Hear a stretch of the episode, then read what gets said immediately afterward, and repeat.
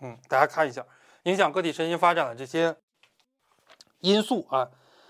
大家在书的三十三页、三十四页、三十五页啊，我们看一下遗传啊，为人的一切发展提供的可能性。然后我们在书的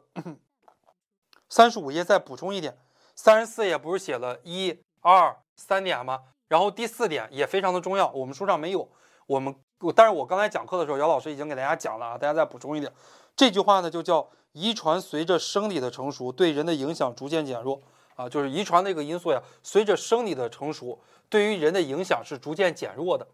啊，你像我现在姚老师这个样子，三十多岁，呃，影响我以后的发展，这个这个跟遗传就没什么关系了。这个智力呀，什么体能呀，现在都已经定型了，哎，就是主要就是教育呀、环境呀，以及自己是不是努力了，对吧？跟人的遗传就没有什么太大关系了啊。这是我们说到遗传，呃，环境，环境的话是人发展的外部条件啊，环境是给定性与主体性的选择，就是环境不是一成不变的，给你一个条件。啊，你的爸爸妈妈给你创造一个什么样的环境，这个是没法改变的。但是主体到了后天，你身处一个什么样的环境，你也是有选择的。好，这是后边说到了个体的能动性啊，个体的能动性呢，主要是在